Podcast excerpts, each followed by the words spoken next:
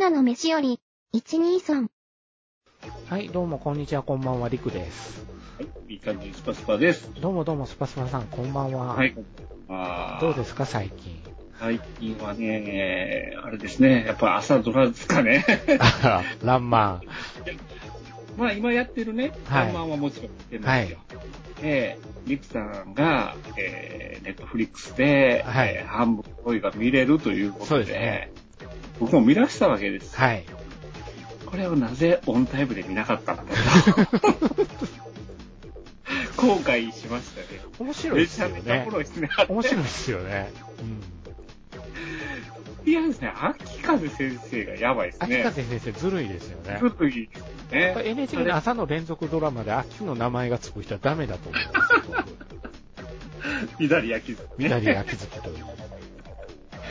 そうなんですよ。豊悦美味しいよね。こいつは、あれ、いい使い方してまあしたりますよ。ね。めっちゃ。やっぱ、あの、挙動がおかしいじゃないですか。 おかし先生の挙動がおかしいし、い。いわゆる様子がおかしい人ですかそらう、ね。様子がおかしいんですけど、持ってくとこ持ってくじゃないですか。そうそうそうそうそう。ずるいなと。僕、だからちょうど漫画家編がちょうど今終わったとこなんですあ、よ、はいは持ってかれましたよ。い最後。うわぁ。ではい。秋風先生って僕なんか泣いながうら、んちょっと号泣してしまったんですけど。あうんいやあの、最初の方ですけど、その、はい漫画家になりたてで先生の結構を捨てて、えお前はやめてまえ言うええて、いなく帰るじゃないですえか。帰りますね。で、無事原稿が出てきて、秋月先生が迎えに行く回があるそうですね。電子、電子レンジの中に入れとったっていう話ね。 あの、迎えに行く話は神回やと思い ました。微妙なすれ違いみたいそうな。ですよね。 え、なんで先生ここおんのみたいな。いやーなんかもう寅さんに通じるものを感じましたよ。意外とうんコント集が強いから、確かに。結構それが、あのテンポがよく進んでいくんで、うん。うん。うん。僕もいいかなと、半分半を結構。うん。うん。だから塚ま本あ、深夜の雑な使い方もいいなと思って雑な変なロボットに入れさそせうられ入れた。させられるっていう。四つ鳩の暖房の状態で出てくることが多いんで、これ意図的なんやろな、いろいろ。そう。かぶらされますね、あの人、相変わらず。相変わらずかぶら されますね。ねえ、なんや知らんけど、かぶり芸ですよね。かぶりゲーですね。あー本当になんかもう、笑わされるし、泣かされるしで、やばいですね。もう感情の起伏はどう、どこに持っていったらいいんだろうっていう感じがするなんんかで。長野名義こんなにうまかったんだと思いながら見てますああ、そうですね。うん。なんかやっぱり、使い方なんじゃないですかね。ですかね。うん、うん。うまく料理してるなっていう感じはあるし、まあ、あれでね、世に出たわけですから。そうですね。そうですね。ね、やっぱりだこやもんね。あのそうですね。でもなんかちょっと、今と見比べると大人になりましたなね。りましたね。うんやっぱりちょっと、あの、少女っぽいところは、そうですあねの、当時の半分青いでは、やっぱり残ってたのかそうなだね。そこがまたキャラクターと合ってるからいいなと思って、うん。本当に。見てますけど。うん。そうなんです。それでもう、朝から、朝から、あ朝の見直して、す ごい感情が、感情が揺さぶられてる。ね、竹雄もね、出てきますし、ああ、そうですね。あ、竹こをこ、で使われとったんやと思いましたけど。そうですで、ね、朝ドラ、まあ2回目の人とかいらっしゃいますけど、隠れた最多出演者って、あの、エルフールのおっさんが、 あ、朝ドラ出まくってるんですよね、あのおっさん。そうなのかなエルクールのおっさんだ、僕知ってるだけで、ちむどんどんも出てたでしょうーん。ハンブアウ出てたでしょ、うんでラム、ラマまで出てた。なんか、うん3つぐらい出てるんだよね。で、大河にまで出てるでしょあの際 NHK 付いてるんですよね。あー NHK そういうとこあるよね。同じ人をうまいこと使い回すっていそうう。そうそうそうそう。そういうのがあるんですね。ねこう NHK ウォッチャーとして見ててもねう、んいろいろ発見ができますよね。真田阿波守正幸が佐藤浩一で2年連続で大河ですよ。ああ、そうです松葉さよね。んうん、うん、そうですよ。そう。だこれ、タイガも結構同じ人使うじゃないで、すか。そうですね。うんす。ね。うん。僕の中ではまだ草刈正雄のイメージが強いん で、対応できるかなと思ってるんですけやっどぱ。りねうんうん。やっぱり、すごい、あの、強いキャラクターを着ちゃうとね、そのイメージがつきますよね。そうですね。うん。やっぱり、あの、スケ殿は、スケ殿はもう、ね、あの人じゃないと。イメージがついたから、ね。スケロのね。ね。うん。まあまあ、そんなこんなんですけど、引き込みもありましたけど。あの、平野幸太先生知ってますはいはい、平野幸太先生、はい。あの、ドリフターズが8月かな、新刊出るみたいで、で、あの、平野幸太先生が、あの、君はどう生きるかのね、はい。つぶやきをしてはって、うん。略し方が君どうらしいと。君と、もあの、水曜どうでしょうと被るから、大泉洋しか思い浮かばないって言うて、ブーブー言うてましたよ。う、その、その略し方はどうだいどうだねやと。僕は君行きの方が好きなんですけどね、略し方としては。ということで、今日はこの映画の話をしますよっていうことで、君はどう生きるか。ああの、僕たちはどう語るのか問題がありますさ揺さぶられてますからね。からね。資料が何もないという状態で。うーん、まあね。あのーまあ、早尾先生の作品でそうすでよす。よ。早尾先生の作品ですよ。まあ、僕らも、やったら行かざるを得ないじゃないですか。そうですね。というか僕、ポッドキャストで初めて取り上げるんですよ、早尾先生の。あ、そうなんええだ。早尾監督の作品は。まあ、この前で言うカテタチンと、の。で、こ勝ちぬになるからね。れが10年前、9年前か、おうぐらいですから。うん。何回やで、ポッドキャスト始めて、10、鳥頭も含めると12年ぐらいああ、はい。なんで、うん。 10、そうやな、12年か11年ぐらいなんで、そうなんですよ。あの、その間に早尾さんは一作しか作ってないんで、そうなんだ。うん。そうなんです。よ。だからと、取り上げれなかったっていうんですかうん、取り上げることがなかったって。1、2なかったソン自体もまだ3、4年でしょそうですね。ね。うんうん。だかまあ、ら、あら、まあ、まあ、その前に、カテタンチーノで引退したはずなんですけどね。そうですね。 引退した人が作ってるだけって鈴木敏夫さん言ってますけどね。いや、あの人ずるいわ。マジで今まで腹立った、ちょっと。確かにそうなんですよ。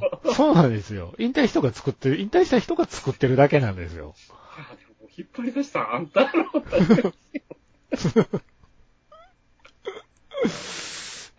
まあ、スイッチ入れたのは新海誠臭いんですけどね。ガチで。うん。君の名は見て、俺もなんか作るっていうのがちょっと熱を帯びたところはあったらしいんですけどね。 ドワンゴ川上を怒鳴り散らしただけでは終わってなかったっていう。 かわいそう に。ボトムですよ、つって。もうちょっとネットミームにならなかったのかな、あの言葉は。思ええったんですけど。うんええ まあねまあ、9年ぶりですか。早尾監督9り。年ぶり、最新作、宣伝が一切なし、まあ、ちょっと、ちょっと年をがたまにちょっと、あの、漏らすっていう感じ足をで、漏らすっていう。米津玄師のコンサートに行ったらちょっと漏れてたと か、そういう感じで、いや、ほんまにね。うん。そうですね。だから、こうキムタクとの匂わせツイートみたいなんでも、ちょっと漏れてですね。そうなんだ。なんか、あの、都内、ちょっと外れた、あの、スタジオに、アフレコをしてきました。ダメじゃないですか。久しぶりに会う。会う監督とどうのこうの言うをキムタクがしてたらしいんですけど、あーで、その翌日に、スタジオジブリが、ハウル、ハウルでありがとうって書いてあるあー、もう、それは共犯ですね。共犯ですね。もうそれは仕掛け人は年。年をですね。年をでしょううね。ん。なるほどな。あの人悪い人やで。いいですよ、マジで。いや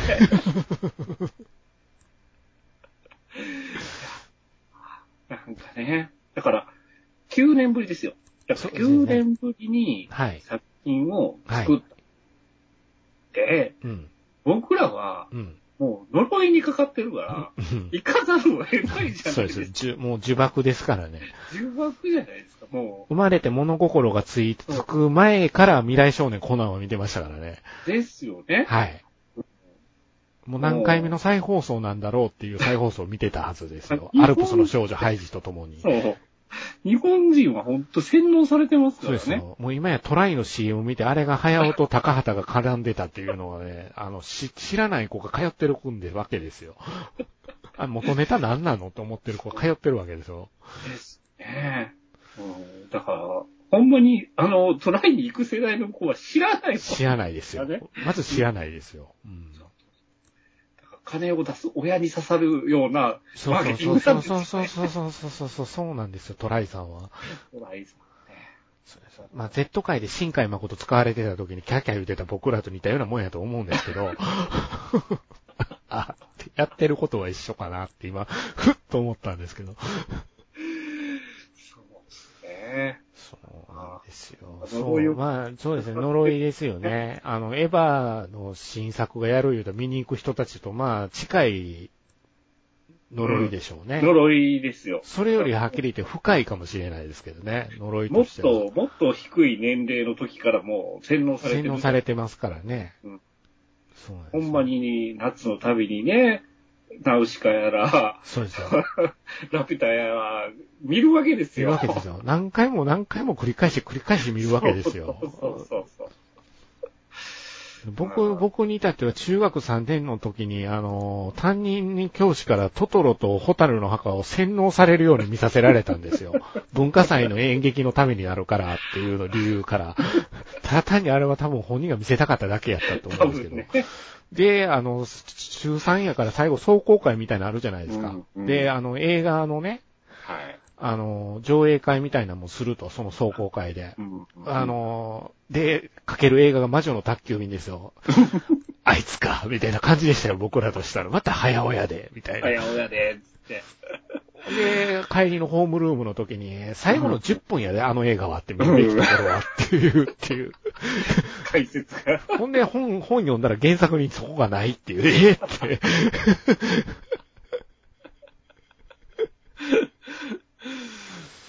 そうですよ。そういうふうに。二重で洗脳されてますこうなんそう、かなり洗脳されたんですよ、 僕、僕は。どう考えても。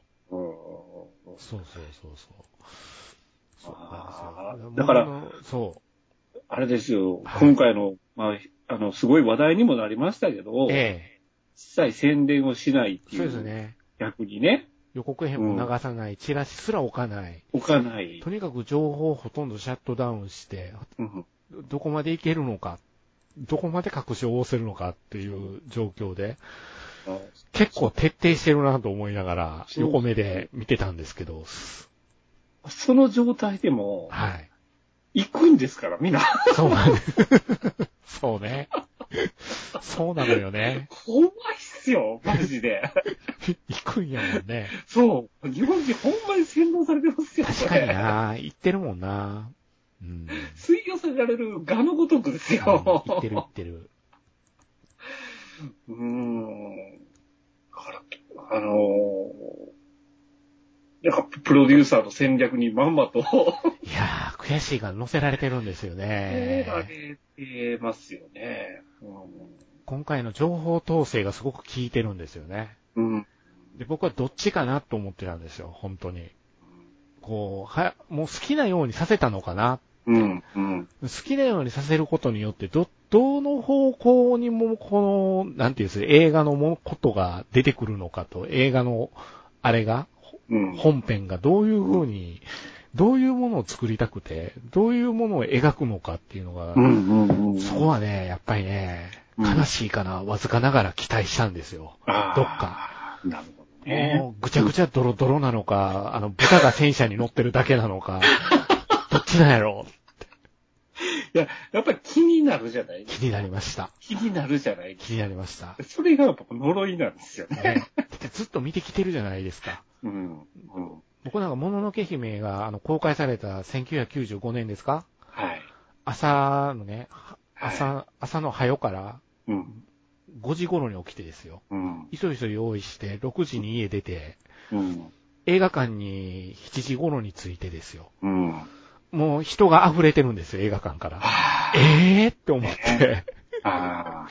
当時ってまだ座席指定制じゃなかった。なかったんですよ。だかねら並ばないとダメっていうのも分かってたんで、でそもうそうそう並ばないと初回どうしても初日に見たかって、もののけそう姫は。そうそうそなうんか予告編見たら凄そうと思って、うんうんだからこういう、こういう早尾さん見たかったのよってう思っん。うんうんて、で、行ったら、もう、おっちゃんらの怒号ですよ。なんでや入れてくれっていう怒号ですよ。え え行動寸前。。そう、こんなこと言って映画館の人がちょっと待ってください、ちょっと待ってください。何こんなことになってるってどうしようと思って。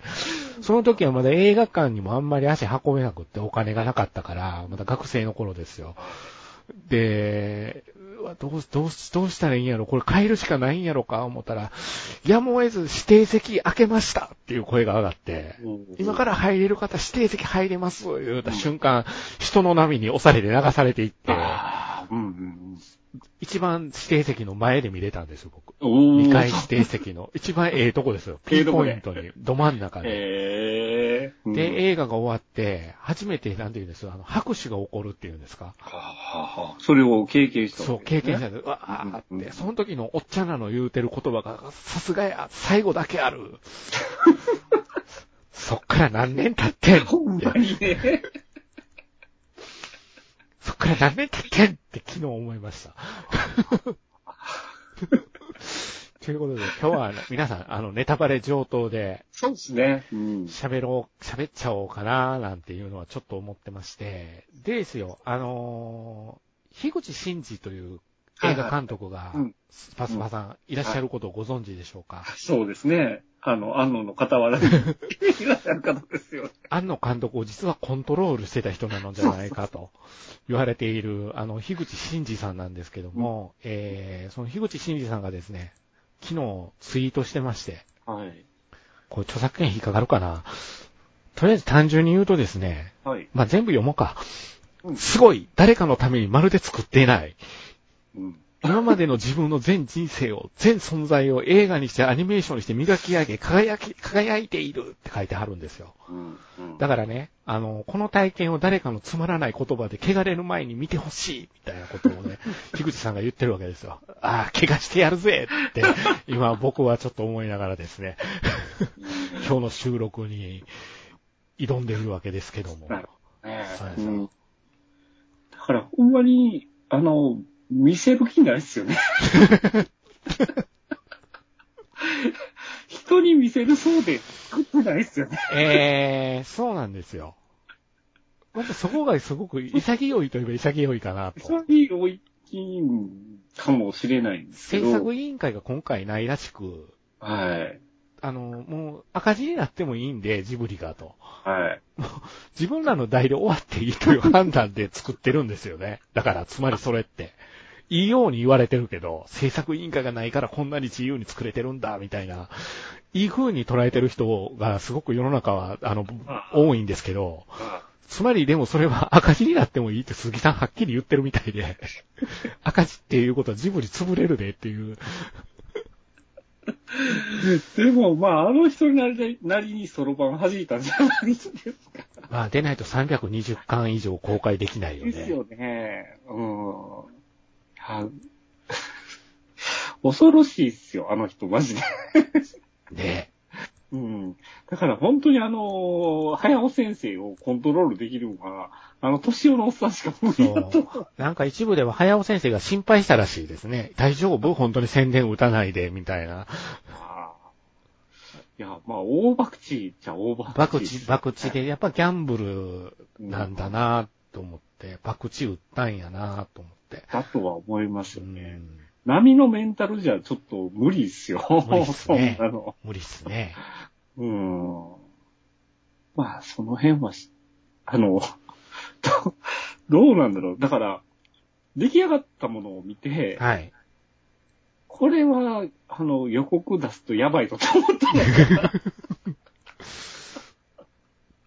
あの、そこですね。あの、まだ僕、珍しく今回上げてないんですけど、フィルマークスには、あの、今回情報統制を行ったと。うん。まあ、宣伝をしなかったことはにい関しては、多分鈴木敏夫さんの考えが大きいだろう、大きく寄ってるところだろうと思うけれども、はい。本音は、うん。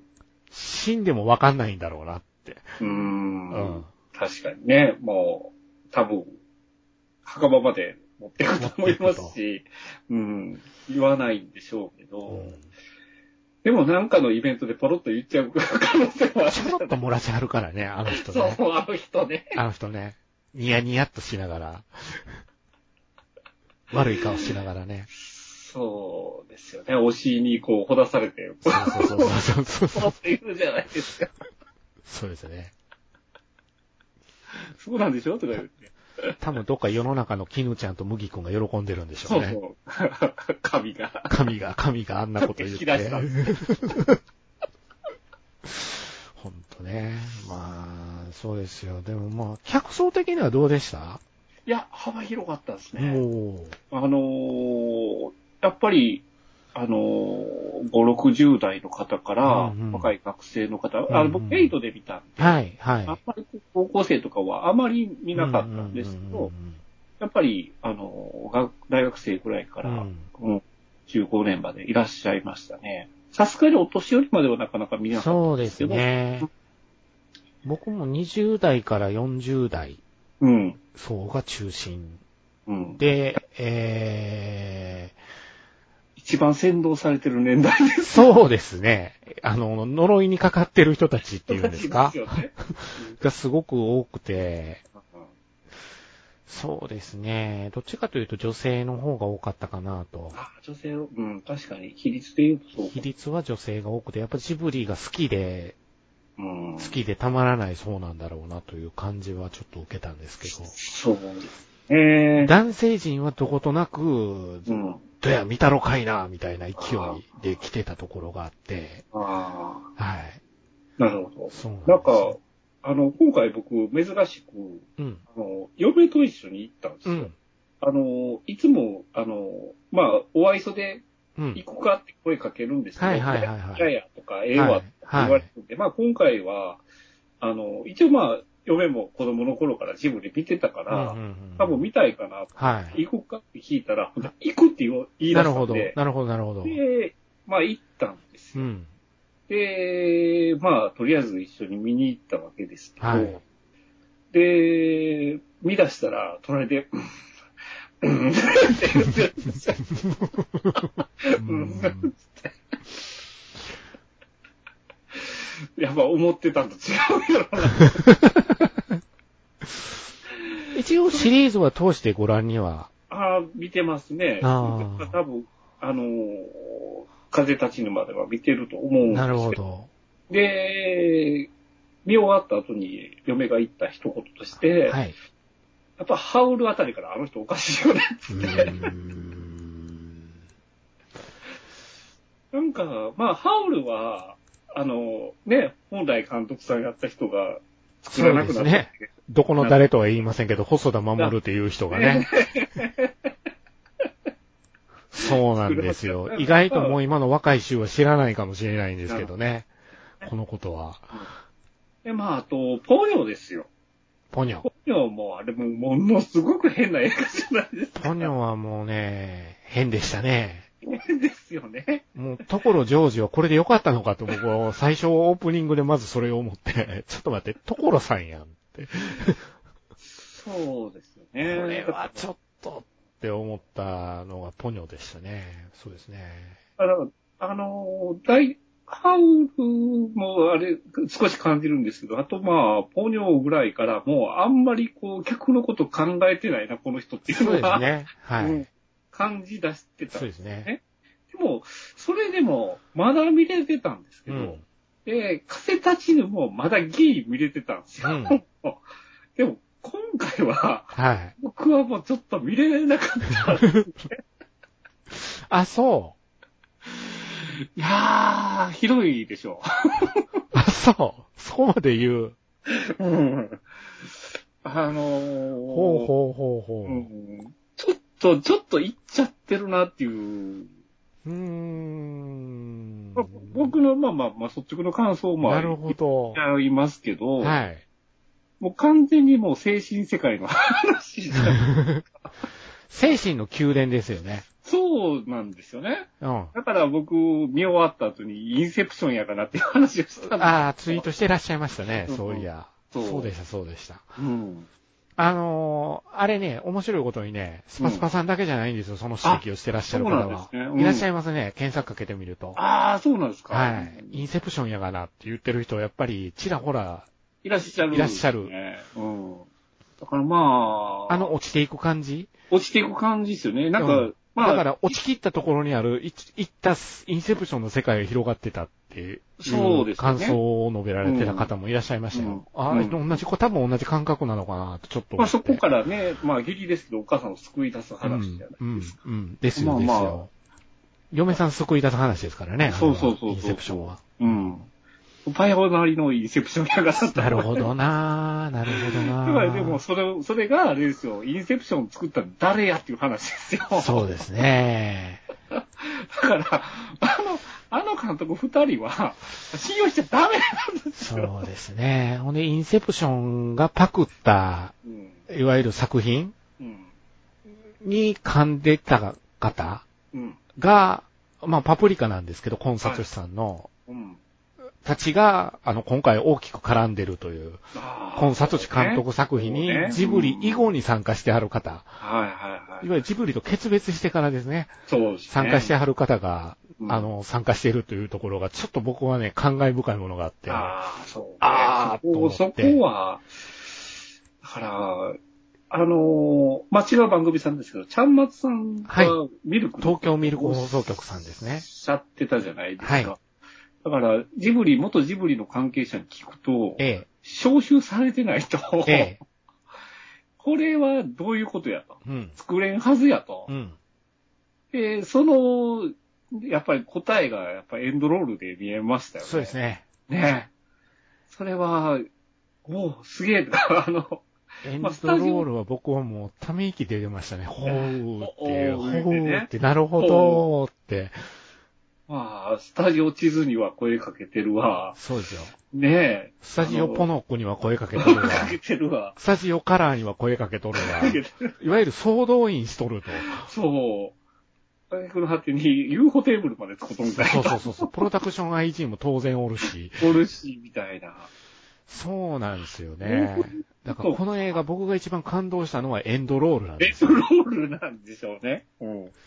エンドロールが走馬灯だったんですよ。自分の中の早尾作品に対する。あいわゆるこう、なんていうんですうん、戦後アニメの走馬灯なんですよね。ああのエンドロールは。そう。なんかなんですよ。すげえなと思ってう。ん。だから絵作りうん。の面においいて、うん。冒頭の3分、うん。ええ、エクソシスト3かこれだっていうぐらいパワーがあったんで、だからね、ええ、絵に力は半端ないんですよ半端ないっすよ。それはすごいとと思う。にかく宮崎駿の脳内を再生しようという、うんこの、いわゆる、弟子っ子たちの執念はめちゃくちゃ感じた感。じた。うん。それは感じた。そう。うん。それだけに問題は大きいんですよね。でもそれって、はい。本編じゃないじゃないあのね、サンプリングになるんです よ。それって。 あれこれどっかで見たっていう。だから、そうなんです。やっぱりね、あの、まあ、絵的表現であったりとか、はいもう、やっぱ、早尾さんの集大成と言ってもいいぐらいの表現はされてるとは思うんされてますね。だとは思うんですけど、はい。 お話がね、お話そっちのけで絵面がすごいんで、そうですね。だから、まあ、メインタイトルになってる君たちはできるかっていうのは、はいまあまあ、本編でも、まあ、原作らしきものが出てくるじゃそなういですね。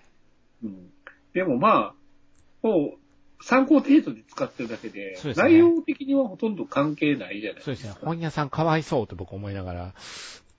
からもう一つの、その原作になったんじゃないかっていう本が今まあ話題になってそうますね。もそうですね。うまあ、その内容を見ると、ほぼほぼもう原作やなっう。ていうん内容じゃ北欧かどうかの児童文学なんでしょですよね。なんうん。だか。うん。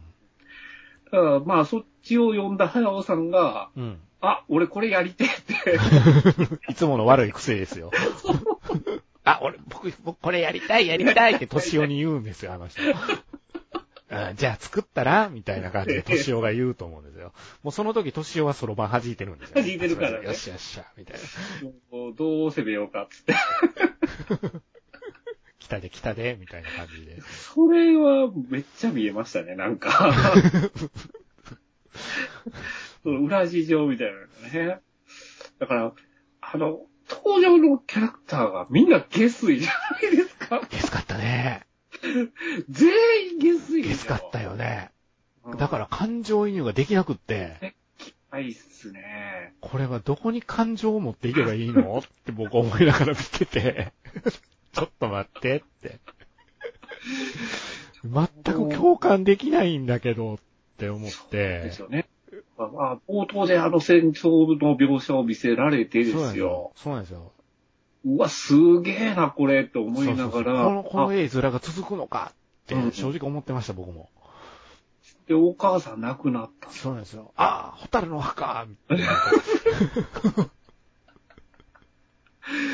そうね。ただね、お父さんがちょっとね、うんおかしい。おかしい。おかしい。ね、おかしかったよね。お父さんがおかしいと思ったんですよ、僕。いや、自分の嫁ですよ。自分の嫁がそうでし亡ょ。くなって、そう。嫁の妹に手出出しまますすから。うわーって普通じゃない。妹なんだって途中でわかるじゃないですか。 そうっすね。子供の気持ち一切考えてないお父さん。うんこれまあまは、あこれは辛いと思って、うん見たな。うんだからまあ、その辺の描、あの、設定は、その北欧文学、武士道文学と、もう丸々そんな感じらしいんですけど、うんうんうんうんうんにしても、お父さん下水し、そうですね。あの、私、ママ母になる、あの、ね、妹さんも、まあまあ下水じゃないですか。すんげえ、あの、この男の子をコントロールしようとするでしょ。そうですね。で、男の子は男の子でめっちゃ下水じゃないですか。そうなんですよ そ。ういい子じゃないんですよね。そうじゃないんですよね。そうなんですよ。うん喧嘩した後自分で頭、そう。ね、頭打ちつけますからね。あ、早尾こんな子やったんや、思いながら僕見てましたけど。だからもう、パヤオの原風景なんですよね。風景でしょううね。んうんお父さん嫌いなんや、だろな、やっぱりって、ちょっと僕思いました。お母さんのことは大好きなんやけど、あはりますよやおさんって。だから多分子供にもどう接していいかわからんのですよ。今もその状態なんでしょうねでしょう。五郎さんに対してね。そうですね。 まあ、キャラクターがもう、どいつもこいつも終わってるっていう。うん、そうね。そう、だから、あの、アオサギで出てくる。アオサギ。今回そのメインのキャラそうクでター、すあの、ポスタービジュアルにもなってるアオサギアオです。サギ、神の使いですよ。だから、あのキャラクターって、うんあのキャラクターを主軸に、やっぱりキャラクター、えあの、ストーリーが展開していかないといけないじゃないですか。そうですね。ええもう、なんか僕的に弱いって感じたんですよはいね。はいはいはいはい。途中でやっぱ離脱もするし、うんなんかその、まあ、データバレまで言いますけど、はい。最終友達っていうそうですねにしたじは。ゃないいですか。はい。でそうなる段階を踏んでないんじゃないかって僕は思っちゃったんですよねう。んまだ徳間書店の偉いさんじゃなかったんでしょう ね。青サギは。その時は。あ、年を。あれ、年をですよ。そうでしょうね。あれ、年をですよ。間違いないですよ。年をですと。ああいう風に目で見てるんですよ。早尾は。年をのことを。な るほど。今、腑に落ちた。だから、みんなあのポスターで喜んでますけど、あれ、年をですよ。年をやね。確かにそうや。そうなんですよ。僕、僕はこれ、年をさんなんやろな思って、すっげえ見てて。確かに下水っすもんね。下水っすもん。確かに。裏しかないじゃないですか、ほんで。あの、羽握られてたんでそうすそうそうそうそうそうそうそう。スパスパさんって風の谷の直しかの原作はお読みになったことあは。僕飲んでないんですよ、全部が。そうか。うん。うん。じゃあまたちょっと感じ方が違うかもしれないなるほどな。うん。わゆる早尾の本質の面です、でしょう。ね、多分。はいそれは、そうなんだろうなと思います。青崎みたいなやつが出てこない漫画ですからね。でしょう、根本的。に。うん。うん。だから、早尾さんってほんまに直しか、あの、映画版の直しか嫌いやったらしいじゃないですか。うん。ほんまにもうやり直したくて仕方がなかった。うんだからそこをやっぱり漫画できっちりやっ、全部書きたかってたっていうとこ映画でもののけ姫でやったんですよ。ですよね。ナウシカでできなかったことを、もののけ姫でやったっていうのも間違いないんですよ。だから、ナウシカの原作7冊分は、もののけ姫の2時間ちょうどパッケージされてるんで、なるほど、なるだから、もののけ姫は僕、すごく好きなんですけど、ほど。もののけ姫、そうなんですよ。だから僕今回感じた違和感として、はい。もののけ姫の自後坊のキャラクターが、そうですよね青崎にならないとおかしいなと思ってたんですよね。あの、イメージとしては、そう僕、最初のイメージそこでしたね。ジゴボーのイメージがあっそうそて、うそうあ、ジゴボー的なキャラクターなのかなと思って見ててそう。、うん。そうそうそうそだからまう。あ、立ち位置としてね。そうそうそうそうう。んだから、まあまあ、敏夫さんっていう、あの、キャラ、あ、うさぎが、敏夫さんって聞いて、まあ、不倫は落ちたんですけど、 まあその、自己防ほど、その、打算的というか、ではないじゃないですか。そうですね最最終的に友情っていう形で、うんなんか、落と、落としてた。落としてたと。うん。そこがちょっと引っかかったんですよね。なるほどな。うん。なんか、もののけ姫って、あの、初見見たときどう思いました僕は衝撃受けましたよ。いや、確かにね、すごく的表現とか、すごくあれやったんおですよ話もすごく好きでしたよ。当時まだね、僕理解が追いついてなかったんですよ、うん初見では。僕原作読んでたからかも。ああ、それは多分理解うに、ん。助けになったかもわかんないですけど、う初見でやっぱり理解できなかったんですけど、んうん。やっぱりその大人の打算であったりとうか、ん。そういうところってやっぱこの年代になると分かる部分とかってもあると思うんですよ、あの、もののけ姫っていう話。そうでしょうね。もっともっと深くきますよね。う。うんん。刺さってくるところが多いっていうのか。え、もし午前の立場とかね。そういろんなその、そうそうそうそれぞれの立場ですようね。んうん。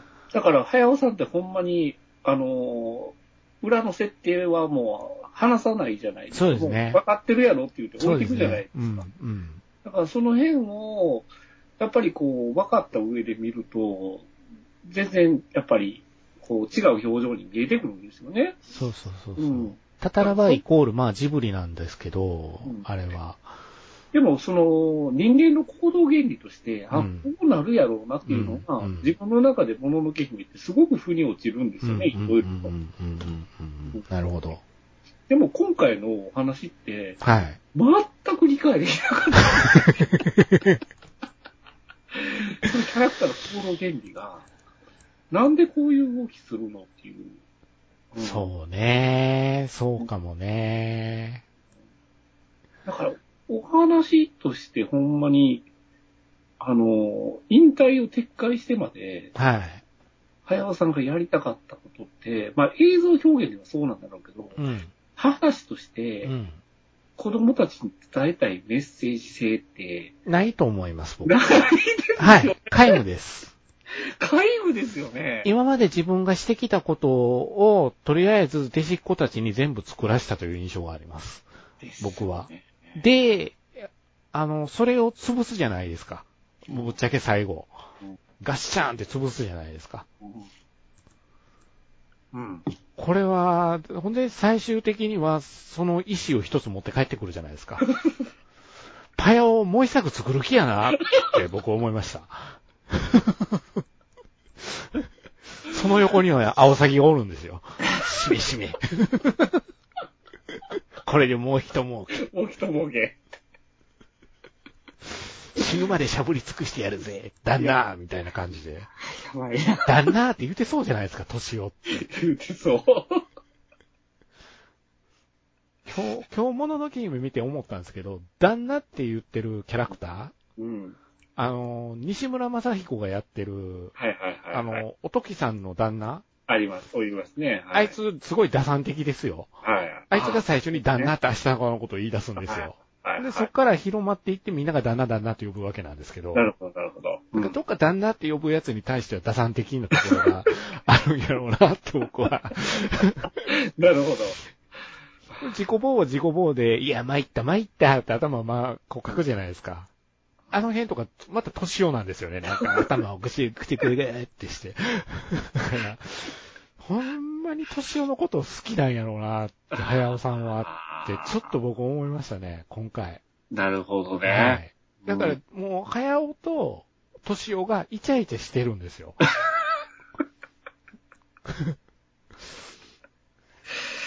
そうね。だから、愛と、愛と誠みたいなタイトルと同じ、早尾と年尾でも今回良かったと思うんですよ。 さすがにそれは恥ずかしくてできんって言うたんやと思うんですよ。いいかちょっと本から拝借しよっか、みたいな話、二人でなったんじゃないかと僕は想像を巡らせますけどね。なって。もう、完全に共依存ですよ ね。共依存です。共依存ですよ共依ね存ですはい。すごいなぁなんかもう、希代のアニメーターに取り付いた詐欺師ですよ。詐欺師それこそ。ほんまに。ううんん。そう思うなそうっすよね。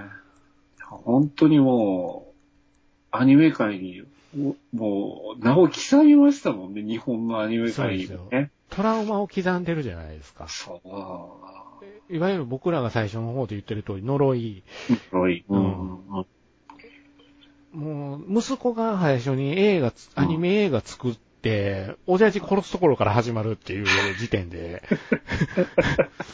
ゲート戦記はそう来たかって僕思いましたからね、やっぱり。あのー、なんて言いますか、はい。エロ戦記の時の、まあ、あの、ドキュメンタリーですよ。はいはいはいはい。はいはいはいはいはい。ラストで、早尾さんが、ちっとは俺を脅かせてみろよって言ってたじゃないですか。よう言うたねと思って、この作品見て。作品としては、ちょっとこれは褒められたもんじゃないよと思いましたけどね、僕は。まなあんすかね、あのーほん、本当にその、お弟子筋の方々の、はい。情熱とか、そういうのを鑑みると、すごい作そ品だとうですすごいんですよ思いますよ。すごいんですよ。でももう、そういうのをなしにして、一作品と見たら、はい。ほんまに終わってると思う。なるほどなあのね、すごく僕、宮沢賢治っぽいなと思って、今回のお話。いろんな面が。うんでみで宮沢賢治の物語で結構読んでみると、よくわかんないなっていうところがあっあーあて、このよくわかんないな感はすごく僕、賢治と似てるなと思って、ほんで、あー賢治の人生となんか早尾の人生を重ねた時うに、んなんとなくこう、お互い壊れてるところがある から、長生きした宮沢賢治ってこんな風になってたのかなって。で今回、菅田将暉が演じてるじゃないですか、詐欺を、青詐欺を。はい。菅田将暉別の映画で、ケンジ演じてるじゃないですか。あ偶然にしてはなーってちょっと思いながら、ーうんねえうんちょっといろいろ思うところがあやっりたいて。ことわからんでもないですけど、やっぱりその、ジブリってその、はいこうどうやったって子供さんが見る方多いとは思うんですよ。はだい。からまあ、呪いにかかった大人たちも見ますけど、はい。その大人たちがやっぱり自分の子供たちに見せたいっていうのはあるじゃないですか。はいはいはい自分やっぱり自分の子供に見せたい。はい。子供が見るものっていうのは、はい。やっぱトトロ作った早尾さんですから、よくわかってるはずなんですけど、う一切子供に見せる気ないじゃないですか。んまあ、ジブリの作品子供に見せようとする大人歪んでると思いますけどね、僕は。 いや、ほんおっしゃる通りで。 歪みますよ。歪みますよ、マジで。あの、僕の性癖確実に歪みましたからね。歪みまナウシカのせいで。そうよね。あの、ナウシカ、はじ、初めて僕買ったアニメグッズ、うん。ナウシカの下敷きなんですよ。うんうんうんで、それも、あの、映画の、映画見て、うん。うんテレビでやってたのをね、はい。見て、ズキューンって来たんですよ。あーはい。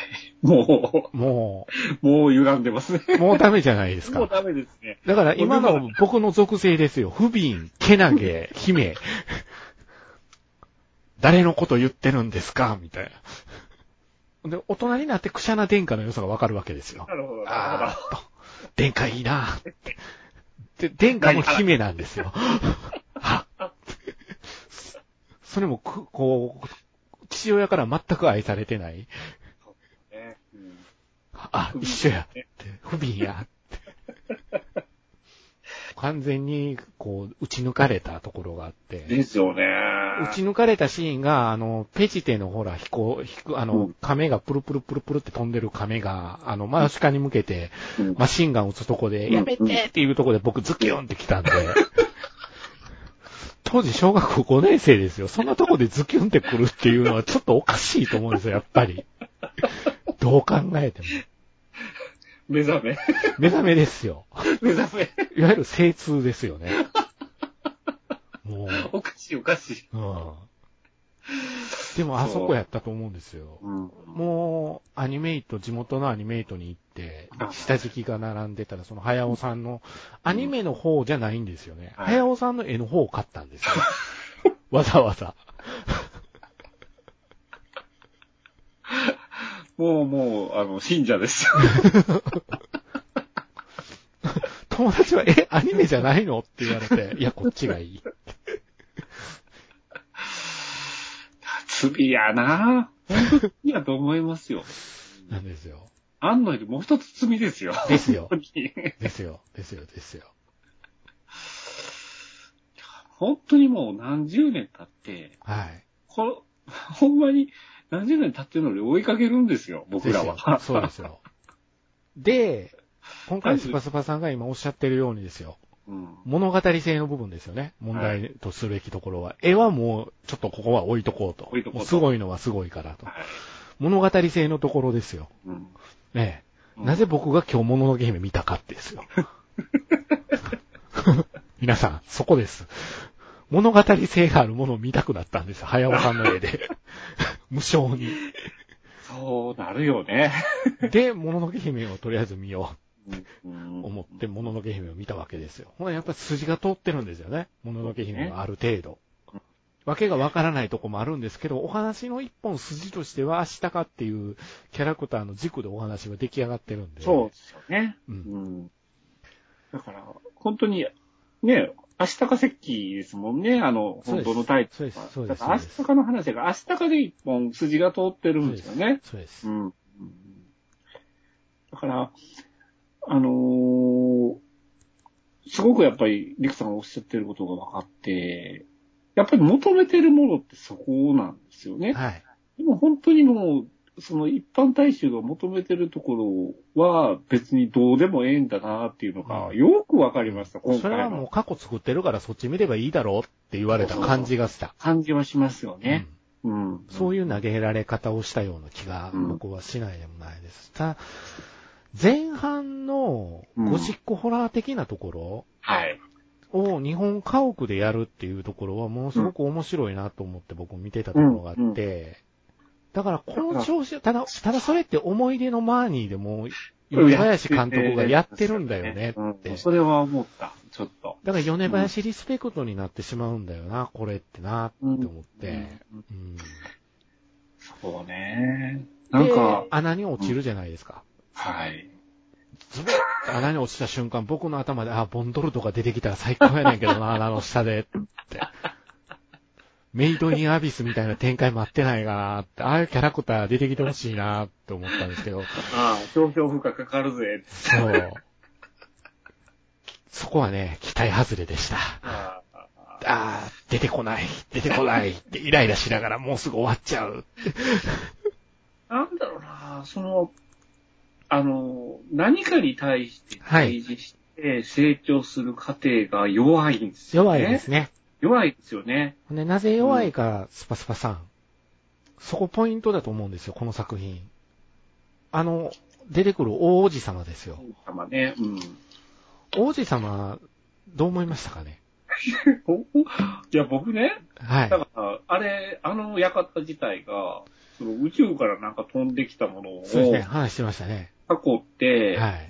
あの、言うたらや屋敷を建てて、ええ。で、まあ、そこの、その力を得て、なんか、いろいろあの家族はおかしくなったわけじゃそうないですね。うん、なんかまあ、あの子、そら、それがいる森なんかなと。ああ、ああ。 皆さん、相葉、相葉君で検索して、それがいる森で検索したら出てきますからね。何それって今もジブリでそんな作品ないとか思った人は、検索してみたらいいんじゃないですかね。去年の話題作ですよ。去年の話題作えでえす去よ年ねの。話題作ですよ。間違いなく。一部の映画ファンを沸かしたのは映画なの間違いないですけどね。超問題作。 いやーなんか、その辺の、その理屈が、ものすごくなんか投げやりやったなと思って。あの積み木ってどう思いましたまあ、あの ?13 の積み木。うん、だから、あの、なんていうのかな。まあその、オマージュというか、はい。まあ、先ほどそのリクさんが、その、まあ、 アニメ界っていう例えをされましたけど、うんうんまあその、なんていうか、僕精神世界っていう話をしましはたいけど、はいはいだかはらい。未知なる世界をあの中で形成してたわけじゃなうんいうんですか。うんあの、大王子そうです。様。王子様はね。だか争いのない平和な世界を作ってたわけですよ。らあの中での均衡は、うんあの意志によって保たれてたわけで、うんうんうんまあそれをまあ後継ぎを探してたっていううん、うん、うん、だったんだけれども、でうん結局それが崩れ去ったけれどうん。も、うんあの子はまだ一個だけ持って帰ったわけです。うん、うん、うん、うんでそこ、であの子なりの世界を、まうんうんあ、これ、から構築していくんだろうなっていうところで、うん落としどころだとは思ったんですけど、はい弱い なと。うんちなみにですね、私調べました。ははパンダコパンダから数えるとですね、は。はい。早尾の映画、13個あるんですよ。マジですかね、はいそんなことなって んのそうなんですよ。だからあの積み木は間違いなく早尾の映画ですよ。あそあれ、ーそれを、その世界を潰したくないっていう人が潰すんですよ。それは誰かっていうことですよ。スパスパさん。あ。なるほどな。なるほど。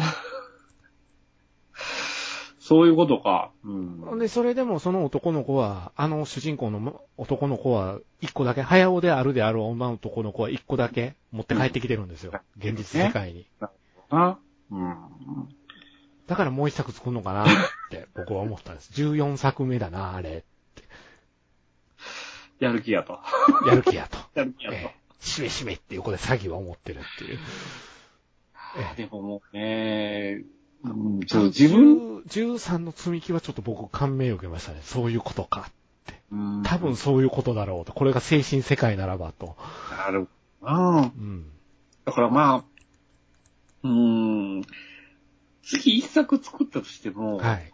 ちゃんと次はファンのために作ってほしいか ら。そうですね。僕はは。新直しかなんかどうですか、早尾さん って。誰もが見に行くと思いますよ。新直しかだとって僕は思ってるんですけどね。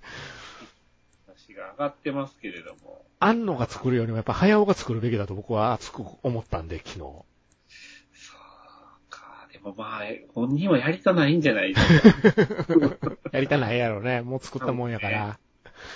作りたないやろね。年寄り殺さ、転がされて作るから。もう、ジュリパークに流れる映像しか作らないのかなちょっとそんなことも思ったりもしたなでも作りたいっていう意思はまだあるんだよっていうことがあの最後の意思なのかなっていううん、積み木か。積み木なのかはいなっていうふうにちょっと。だからなんかあの、いっぱい積み木が心がってる中をこう、ふ踏みつけて大王子様のところにまで行くっていうは展開とかいうのも、なんかエヴァンゲリオン9なんですよね。ああ、なるほど。シンジ君が、こう、エヴァに乗って、はいよ四つん這いになってガチャガチャガチャガチャドクロの山の中をこうガラガラガラガラ登っていくシーンがあったのを、今回その、エヴァ Q の総監、総作画監督やった本田さんがやってるっていうところも、ちょっとね、なるほど。サンプリングなのかなってうん思ったところ。そうね。だから本当の意味で、あんの、私は好きにした。なんかそういうなるね、ほどまぶいところも感じるんですよ、僕は。書き置きだけ残して。 ほほんで、あん、だからもしかしたら僕が冒頭読み上げた樋口真嗣のツイートは、庵野秀明が書いたんかもしれないですよ。かもしれない。そうですよ。わかんないですよ、そこは。あーなるほど すごい、ゴジラになって戻ってくるかもしれない。そうですよ。ゴジラ2.0ぐらいになって書いてある。何やねん、マイナス1.0っあれて。はななんやねんって思いましたね。絶対渡航帰りが泣かすんやろうって。一般人を、と思いながら。まあ僕は行かないです。あれはあ、そう、僕行こうと思ってるけどな。あれ僕は行かない。もうあの人の映画見るのやめます。うん。ゴジ泣きとか僕が言ってたらどうします ?11 月3日にゴジ泣きしちゃったよいや、もうそうなると一日の最終回。ほんとね。いや、でもね、まあ、やられ、やられたのはやられましたよ。なんか、あもうなんかまんまとしてやられたって、まあほんま腹立ってしゃあないですよ、僕。ー。あのーで、僕の中でですね、どうしても問題点。この、もしかしたら、早尾さんの最後の作品になるかもしれない、うん。作品じゃないですか。はい。エンドロールよはいで、走馬灯が流れたって言ってたじゃないですか。はい。なのに、歌ってる人ポップすぎませんいやね、 世の、米津はあり方からのはやめた方がいい。いいですよね。えー、久石譲の音楽だけで終わってほしかったっていう。すね。うん。ちょっとね、だから あーと思ったんですよ。米津を使ったって前段階で分かった時に、僕の中でもうこの映画が評価がかなり下がると。そうかーと思って。猫も尺子も米津を使ったら、オッケーオッケーされても困る。困りますよね。新ウルトラマンもやたらとベタ褒めしてたじゃないですか、みんな米津の歌を。す。そうでそすこもね。僕は、あーと思って、米津の歌が浮いてるって作品からって、今回僕またそれを思ったんですよ。米津の歌が浮いてるって。やっぱり、ジブリの文脈からいくと、やっぱ違うじゃん。違います。うん。違います。安田直美が歌うべき です。それ僕爆笑してしまいます。あのね、言っとく、言っとくけどね、本当あの、あれですよ。僕、ゲド戦記のテルーの歌でもほろりと来た人間ですいやいやよ。わかりますよ、それは。うん。でもその、あの、ジブリ集はちゃんとするじゃないですしか。ます。だからやっぱりね、あの、今日もののけ見ててですよ。やっぱり、メラさんのあの歌ですよね。はい。あれで最後締めくくっていくところ、ほんで、被災地上の曲がこうガーッと流れてきて、終わっていくっていう、これこそエンドロールじゃないかと。あいくら米津の歌詞が作品に寄り添ってても、ーうん違うんだよ、それはと。僕は思っちゃいましたね。だからちょっと残念でしたね。うん。あ、の、やりすぎ。やりすぎうんね。ちょっとね、確かにな時代を担うポップスターと鈴木敏夫が思ったのかもしれないけど、それはおじいちゃんの考え方です よ。違いますよ。だからね、あのーうん。新海誠は偉かったと僕は思った。ああの、ラッドウィンプス使って、ラッドウィンプスじゃない子が歌ったでしょはい。スズメの戸締まりは。うん、うん。その歌がすごくスズメの戸締まりの雰囲気になってたでしょはい。作品性を崩さなかったよな、と思って。だから、米津玄師がダメとは言わないけれど、うん作品に沿ってたかどうかっていうところは、僕はちょっと大いに疑問。ですね。はいそれはものすごくわかる。うん。だからすごく残念でした。そこは、エンドロールが。うんエンドロールが良かっただけにエンドロールが残念でした。このもう、今の僕のぐちゃぐちゃな感情、 分かってくれるかな、 皆さん。そうね。なんかもうマーケティング集はしましたよね。しましたね。もうなんてあれやなでも、僕の感想としては、はい。やっぱ、あの、褒めちゃダメやと思う。これ褒めちゃダメやろって。うん。一作品として本当に純粋に、宮坂駿じゃないという状況で見た時にどうかですよね。どうかですよね。あの、コミックマーケットで二人でブース出してるようなもんなん ですよ。そうなんですよ。そうなんですよ、今回。うん。同人集が強いんですよ、めちゃくちゃ。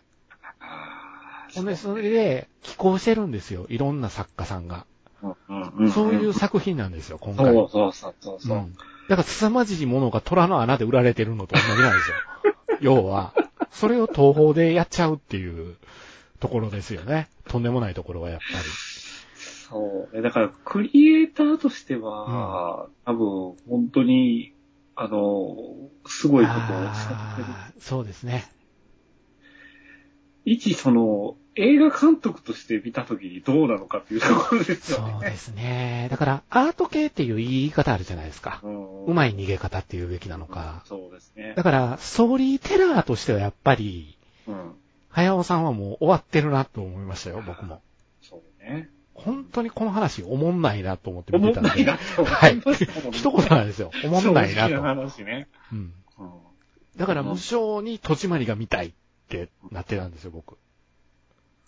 なんか、そうね。爪の戸だから締まり見たいよ、見たいよってなってましたよ。椅子、映画館の椅子でゴロゴロゴロゴロしてましたから、僕。もうめっちゃ鬱陶しかったやろな、後ろに座ってた人と思うぐらい、もともともともとして退屈で。だから本当にもう子供の頃に、はい。こう飛行機模型をはい作るような感覚で、しかも、多分映画のことは見てないんだろうなっていうようなほんで、本当に飛行機模型を風立ちぬで作ってしまってますから、もうやることはほとんどなかったんじゃないかと僕は正直思うんですけどね。なので、この映画ですね、僕見たじゃないですか。映画館で。はい。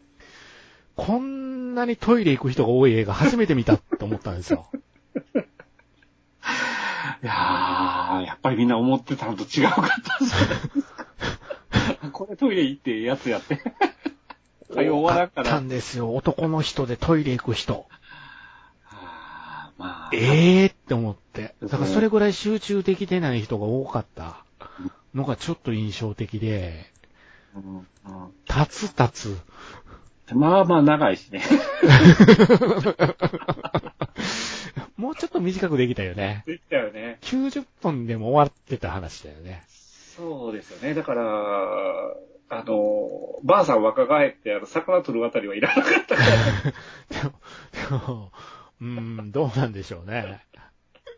あの辺ののんびり具合、なんかゲド戦記っぽいと思いまうん。ああいう感じはやりたいんじゃないですかやっぱ村社会的なやりとり村社会的だねうん。ああいうお姉さん出したがるじゃないですか。出したが早る尾さん。すやっぱり。そうああいうお姉さんに甘えたいんでし ょうね。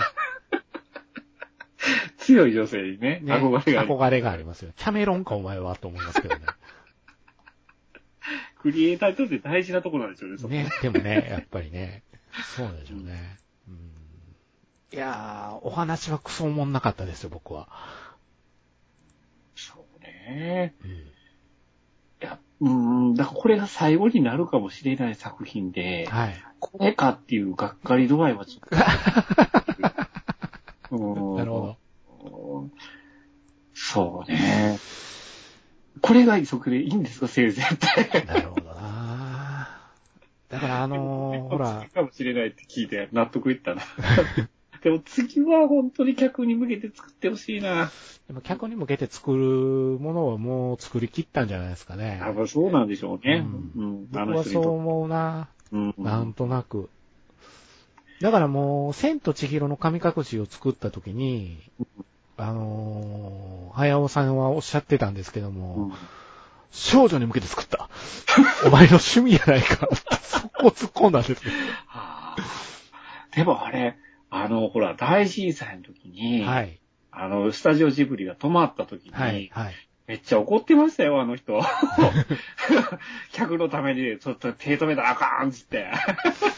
うーん。いやいやいやいやいやいや。なんか ね。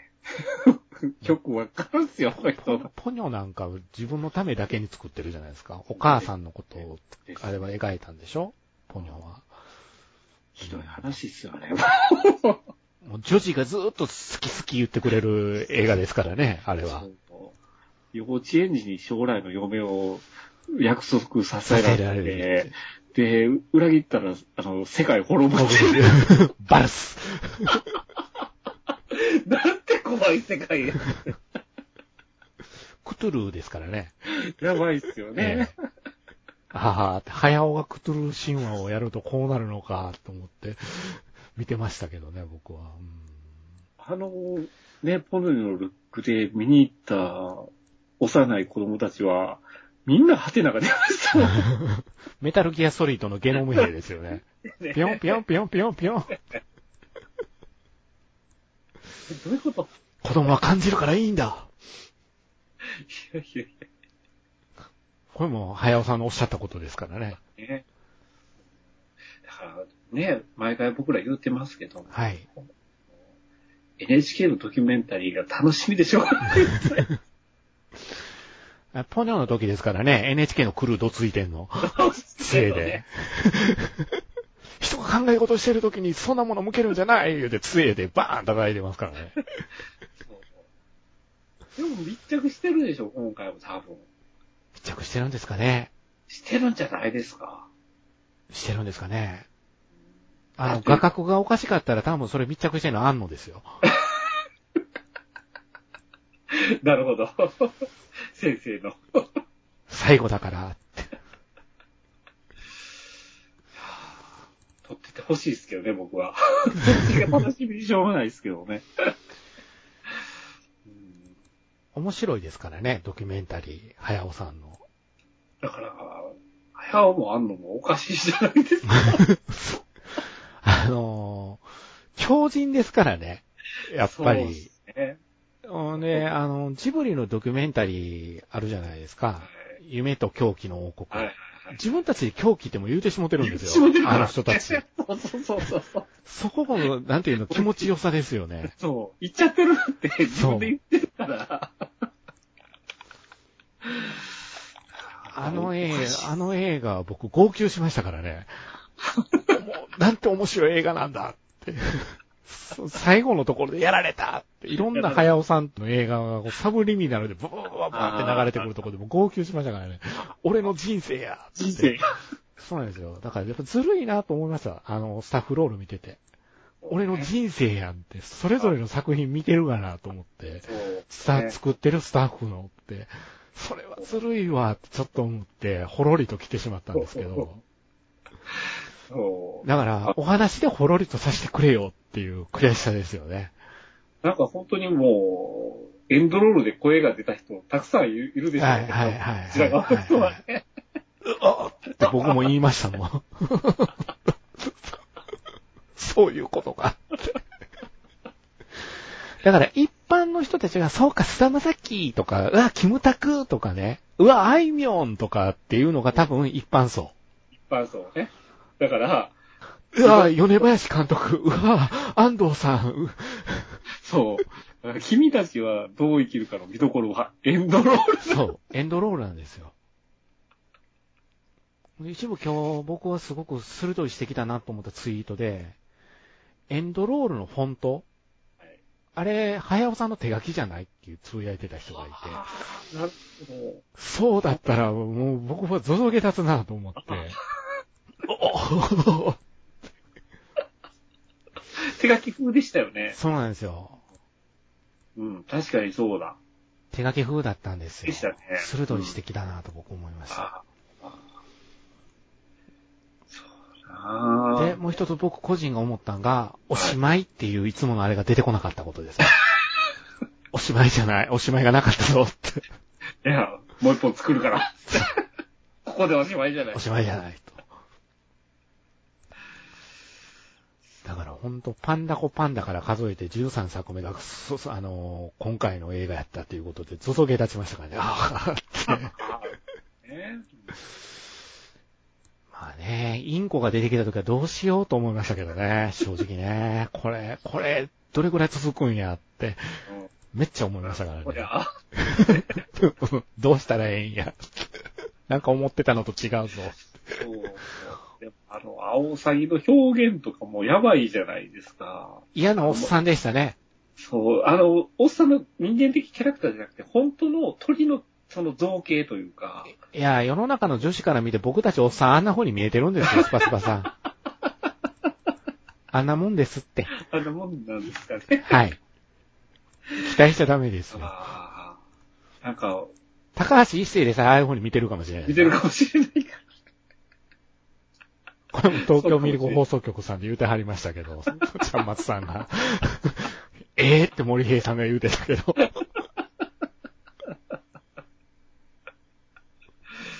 ねえなんかもう、あの、すごい鳥ブームやってるなと思いながら。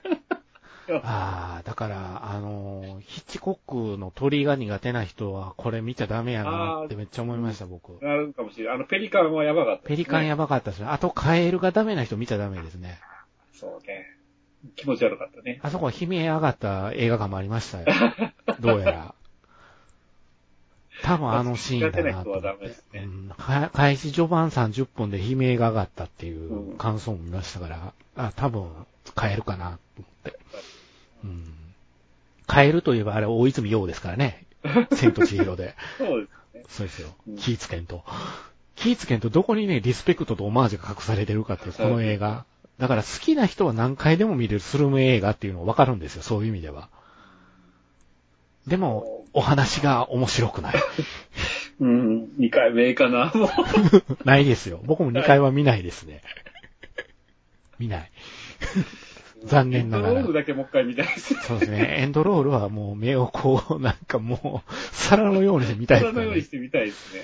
うんちょっと考えられないスタッフが集まってない、これっていう。うんねあのー君の名はという作品が世の中にはございましてね、はいはいスパスパさん。はい。新海誠という人が作ったんですけ ど、あーあー、そんな方がいらっしゃると。あはいで、あの時のスタッフロールも異常なんですよ。あー。新海俺たち終わらせないぞっていう、こう作り方してるんですけども、なるほど今回の映画は、よし、早く終わらせてやれっていう終わり方ではなかろうか。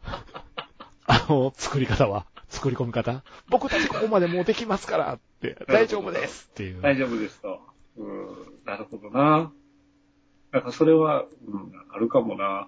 初めてアニメーターに酔った映画なんじゃないですか今回。そうですよね。そういう言い方をすると、すごく正し いほん。でここ、こここでポイントは、どの辺を作りはったのかですよ。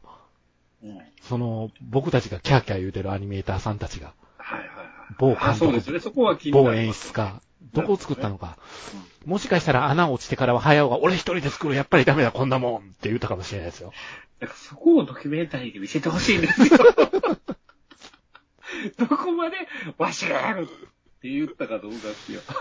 ほんでまた横でね、鈴木さんが仕方ないな、皆さんは。ってまあ、そういうことだから、って。よろしく。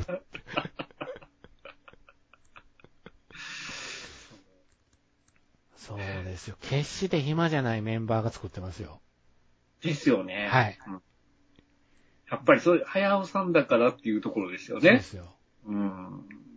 早尾さんだから結集したは、新海だから結集したと僕はすごく結びついたところがあって、はい。うんはい。だからものすごく新海作品の次が早く見たいと思い ます、ね。この映画を見て。あ君たちはどう生きるか、うん、僕は新海誠の新作を見るために頑張りたいと思ったんで、ところがあったかな。ーそうね。でもまあまあ、あの、説教臭い映画じゃなくてよかったなとそう思いで、ますそうです。説教臭くなかかったです。 うん。それそうなんは、ですよどことの誰かと違ってよかったなと思いますけど。それは誰のことを言ってるのかそんなな。こと言ってるんすからね。 何年前か僕らはやーや言いましたけどね。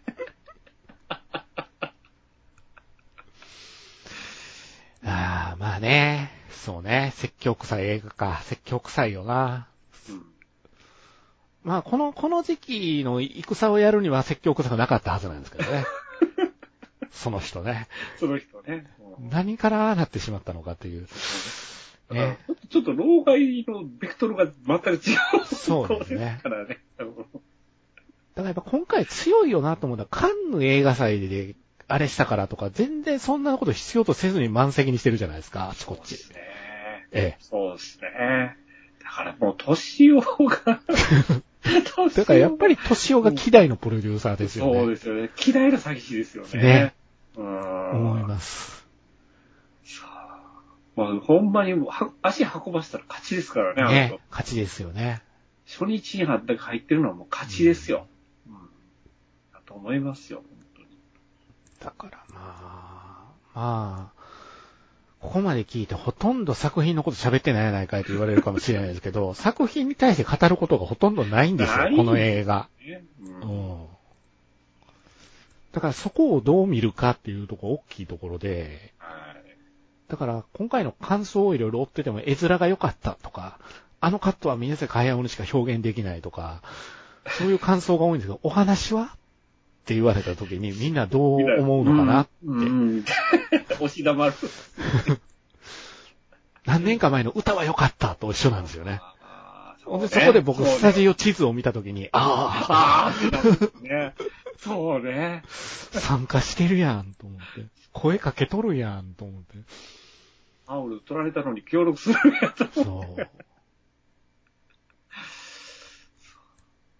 ねまあ、いろいろと。だからそういう呪縛の中にないのが新海誠なんじゃないですかまあ、そうです。早尾という呪縛の中うんうんうんうに、ん実はうん今。そこがすごく僕面白いなってスタッフロール見てて思ってたんですよ。確かに。うん。違うベクトルから発生していった人じゃないですか、あそのうで人す。ね。うん、その結果、一番の大ヒットを生んでいってるじゃないですか。そうですね。王道じゃないとこからトそうップにト登ッっプてにます。上り詰めて、ちょうど年齢が、あの、もののけ作った早尾さんぐらいになってくるのかな。うんうんうん。そうですもねののゲームが30年前ですもんね。そうですよね。うん。そう考えるともう、また、またちょっと、まあ、本当に虚勢じゃないですか、早尾さんって。早尾さん虚勢です虚よ。勢ですよね。うん。虚勢ですだからよ。まあ、虚勢が落ちた時にまたいろいろ話がボロボロ出てくるんでしょうけど、ね。そうですね。まあ、それまでにもう一作あるのかないのかそう。ですね。富野義行の方が先に作るのかどうかっていうのがありますね。富野さんもう一人の巨匠ですよ。もう一人の巨匠はね。ええダメですよ、娘さんにそんなガンダム勧めた ら。いや、もうそろそろいける から、ゆゆがいますよ。いかりますよね。うん。早尾よりやばいかもわかんない。どうしますか赤ばっかり着だした ら。私3倍で動けるのみたいな。すごい、あの、シャツの袖まで そうですよ。めくって。ネック って。やばいですね。変なサングラスかけ始めた。そうですよ、本当あそうです。えーだから僕の結論、君たちはどう生きるか、えー僕の見たいものではなかった。うん、確かに。痛いものではなかったし、うーん、なんか、もう、どうせもう一本作るやろっていうところですよね、陸さん的には。 僕的にはもう一本作ってほしいなって、これやったら って。今82ですかイーストウッドはまだ10年生きてますよ、 そう先を。ですよね。だから大丈夫大丈夫、いけるいける。いけるいけるっつって。 いや、でも、あの、クリエイターですから。そうです。クリエイターなんんですよ。やっぱり、作りたなると思うんですよ。作りたいんでしょうね。多分、だからそれが生きる原動力やろうし、そうだと思います。クリエイターに引退はないんじゃないそうでですす、か。そうです。ないと思います、僕も。だから本当に死ぬまで作られるんだとは思うんですけど、うん過度な期待はやめとこうって僕は。そうです、そうですね。だから、あの、後継者は、生まなかったじゃないかって批判がすごくあるじゃないですか、宮坂駿さん。でもまでも僕、今度エン、今回エンドロール見たときに、そういうことかなって思いながらね、見てました。あ、あのーまあ直接的にジブリに関わった方もいらっしゃるでしょうはけい。ど、やはっい。ぱり影響を受けなかった人そうです少ないと思うんですよね。うん。要は、チルドレンはももう、う日本国中、いるじゃん、そうですよねいるじゃないですか。もう、言うてみたら僕ら末端の末端の末端の末端のチルドレンやと思うんですけど、そうですね。あのーややっっぱぱりり、ね、僕好きなんですよ。早尾さん。早尾さん、ね。面白い。いなと思うんですよ、あの人。口がいですからね。 ね。口がいですから、やっぱ面白いですよ。うんうん。だからまあ、何にするにしても、やっぱり挙動がやっぱり気になるじゃないですか。はい。やめるにしても、はい続けるにしても、はいやっぱり僕らって呪いにかかってるんだなっていう結論ですよ。そうです、そうです、そうです、そうです。そう。で、年をの手のひらの上で僕は転がされ転がた。されるわけですよ。あわー、わー。ーあー。うん。だからまあ、やっぱり、安野さんの作品よりも断然好きやな、とも思ったし、うん。こう、ハッとさせられる場面うんっていうのは、あの、やっぱ各所にあったから、ここやなっていうところっていうのかな。まあ、冒頭3本は本当集約されてると思うんですけど、そうですもうね。四つん這いで走ってきた時に最高やったんで僕、そうねこのテンションが続くのかなって思ったらうん、おじいちゃん持たなかったか って思ったんで。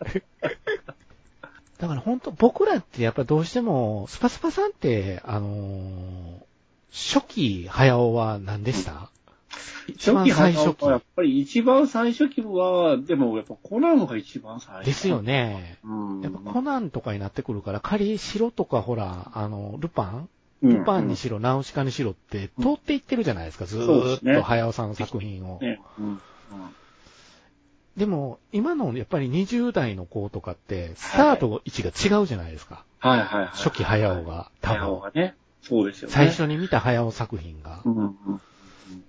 だからやっぱ後半の展開もありなのかしらってちょっと思いながらね。ああ。本当十何年前とかだと、千と千尋が、やっぱり、そうですねは初早を。初早尾をやったっていう子とかめちゃめちゃ多いと思うんで。多いと思いますねハウル、千と千尋が初めてやったっていう子は多いと思うんで。ですよね。う。うんん。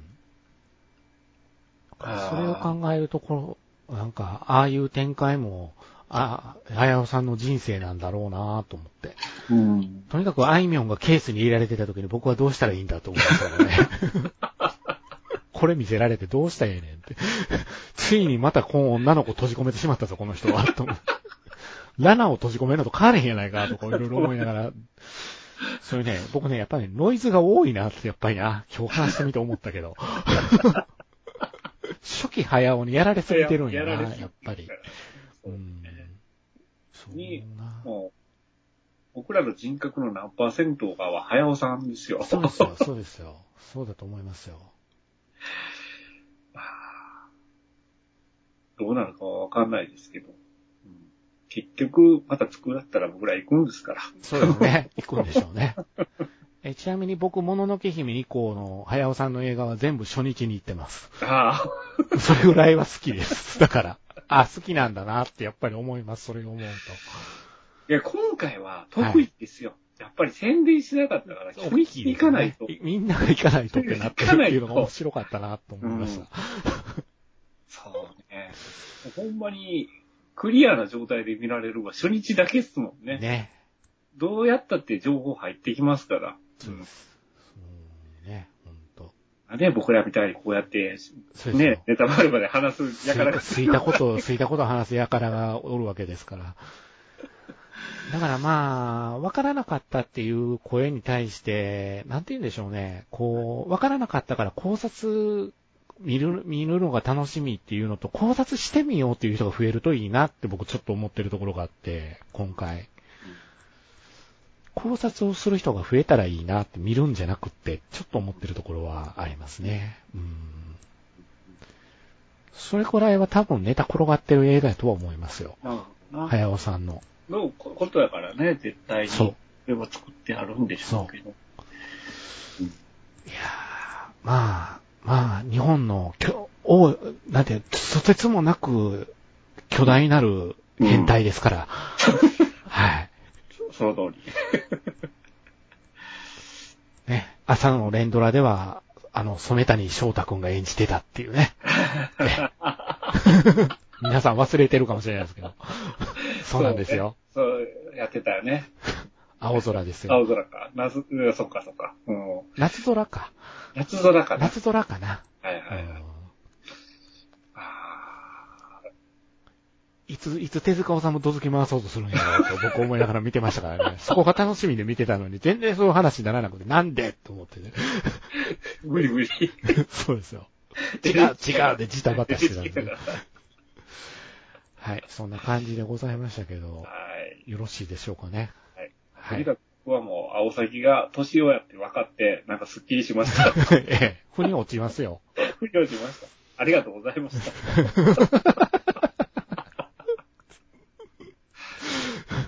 そうですね。まあ、まあ、あのーグッズも青サギだらけらしいですよ。あんなおっさんのキャラクター。 そう。っていうことになりますよ、皆さん。気色の悪い。そう。本当に。コースターとか、コースターとポスターと、ポストカードかなんかかな。なんか3点売ってるらしいですね。なんかそ、あそうですね、またあの、パンフレットも後からって、そうですね。通販、ね通販か。 もしもうだから、予算ないからかなって一生思ったんですよ、僕。ああ正直なところ。そこまですか。そこまでもう咲かないっていう判断やったんかなっていうぐらい。ああってなってくると、今回参加してるアニメーターの皆さんのお賃金が気になるんですよね。ですよね。確かに。もうほんまに、あの、あの、不況そうだそうかたる面々のお賃金でどうなってるんだろうって、ふと思うんですよ。らうんほガチで依頼したら、えらいことになりまなす。るじゃないですすか、やっぱり。うんだからその辺とかどうなってるのかなっていうところでは、えー、虫プロに切れてる場合じゃないんじゃないでしょうかということで僕は締めていきたいかなと思っております。なるほど。はい。